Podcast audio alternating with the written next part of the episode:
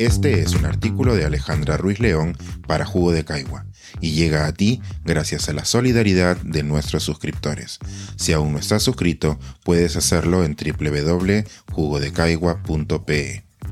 Nuevas dudas sobre las vacunas.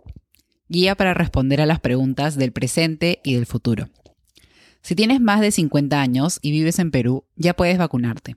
Nuestra poca disponibilidad de vacunas se ha encontrado con algo positivo, una gran disposición a vacunarse por parte de la población, tanto así que quieren hacerlo una tercera y cuarta vez. El avance de la pandemia, las nuevas variantes y los brotes locales producen una angustia real y comprensible, pero no nos debería llevar a tomar decisiones que podrían perjudicarnos y perjudicar al resto. Para responder con sensatez a nuestra angustia por re, re, protegernos, comparto aquí un resumen de la última información que tenemos sobre las segundas dosis, los refuerzos y la mezcla de diferentes vacunas. ¿Vamos a necesitar un refuerzo de la vacuna del coronavirus?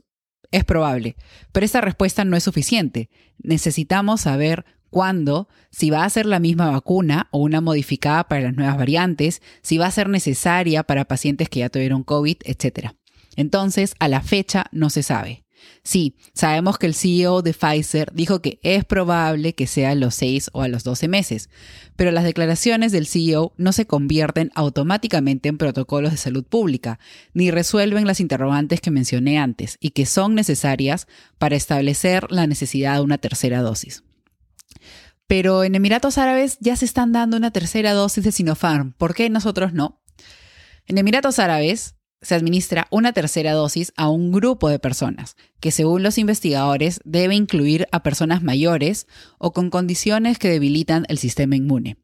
Esta campaña proactiva ha sido diseñada para evitar brotes en esta población de riesgo.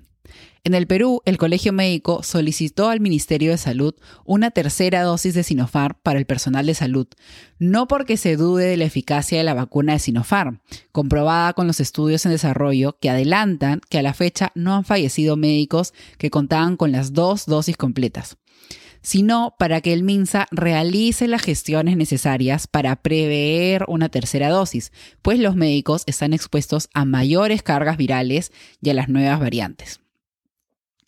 ¿En qué situaciones necesitaríamos un refuerzo? Hay dos opciones en las que necesitaríamos un refuerzo de la vacuna.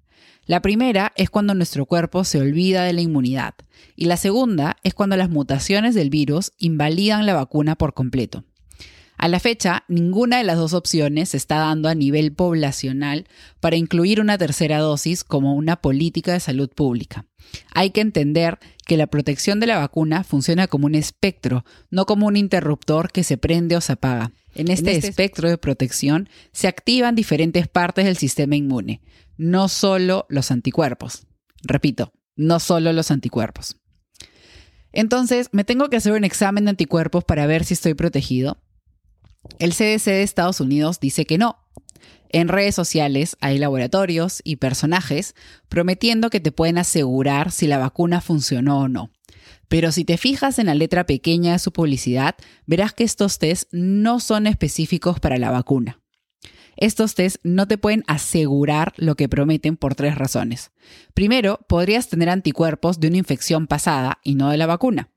Segundo, no existen anticuerpos para COVID-19. Existen muchos anticuerpos que se unen a las diferentes partes del virus. Si te hacen un test que mide anticuerpos para la parte A, pero tu vacuna tiene la parte B del virus, entonces el test te saldrá negativo, aunque tú sí estés protegido. Y tercero, y más importante, no se conoce cuál es el mínimo de anticuerpos para estar protegido. El riesgo de confiar en una prueba que no es específica para la pregunta es doble. Si la prueba te dice que no tienes protección, podrías decidir ponerte otra dosis cuando realmente sí está protegido. Usualmente una yapa siempre es bien recibida, pero teniendo en cuenta que cada dosis es un peruano más protegido, mejor sería compartir. Si la prueba te dice que sí estás protegido, podrías confiarte y optar por situaciones de mayor riesgo, ir a espacios cerrados, visitar a no vacunados, etc., que podrían perjudicarte. Si igual quieres hacerte una prueba que no te dará una respuesta específica, estás en tu derecho, pero ojo con lo que te prometen. Pregunta del momento, ¿puedo mezclar vacunas? El famoso mix and match. No es algo nuevo en vacunas. Todos hemos recibido la triple vírica, sarampión, rubiola y paperas, o la vacuna de la influenza, que contiene diversas variantes del virus de la gripe. Sin embargo, en las últimas semanas hemos empezado a escuchar más sobre esta técnica para las vacunas del COVID-19. Una de las interrogantes viene de los viajeros, que recibieron una vacuna en el exterior y ahora no saben si es adecuado volver a vacunarse en Perú. Para ellos, no hay una respuesta rotunda, porque las investigaciones van un paso por detrás de estas situaciones. Los tres escenarios sería que mezclar vacunas ofrezcan un beneficio, un riesgo o nada. Vamos por partes. En algunos países se ha optado por mezclar vacunas de diferentes marcas, pero en otros no, como en Estados Unidos, donde se mantiene la postura de que no es lo recomendable. En Canadá, las personas sí pueden vacunarse indistintamente con Pfizer o Moderna, ambas vacunas de ARN.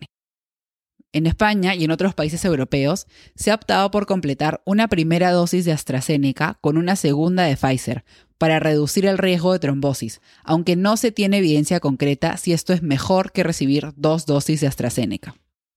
Viendo la experiencia de otros países y con la evidencia que se tiene de mezclar vacunas, se cree que esto no generaría un mayor riesgo. En un estudio compararon a un grupo de personas que mezclaron vacunas con un grupo que no, el grupo que mezcló vacunas presentó fiebre, cansancio, dolor de cabeza de forma más intensa en los días posteriores a la segunda dosis. Sin embargo, todos estos síntomas desaparecieron o fueron tratados con paracetamol.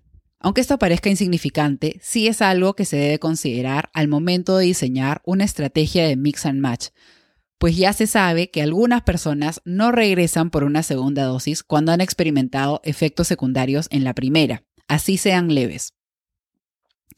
Si bien se cree que no hay ningún riesgo al mezclar vacunas, estas investigaciones se están dando en personas que necesitan completar la vacunación, no tanto en personas que ya completaron la vacunación y quieren optar por una tercera dosis de una vacuna o una segunda en el caso de Johnson Johnson.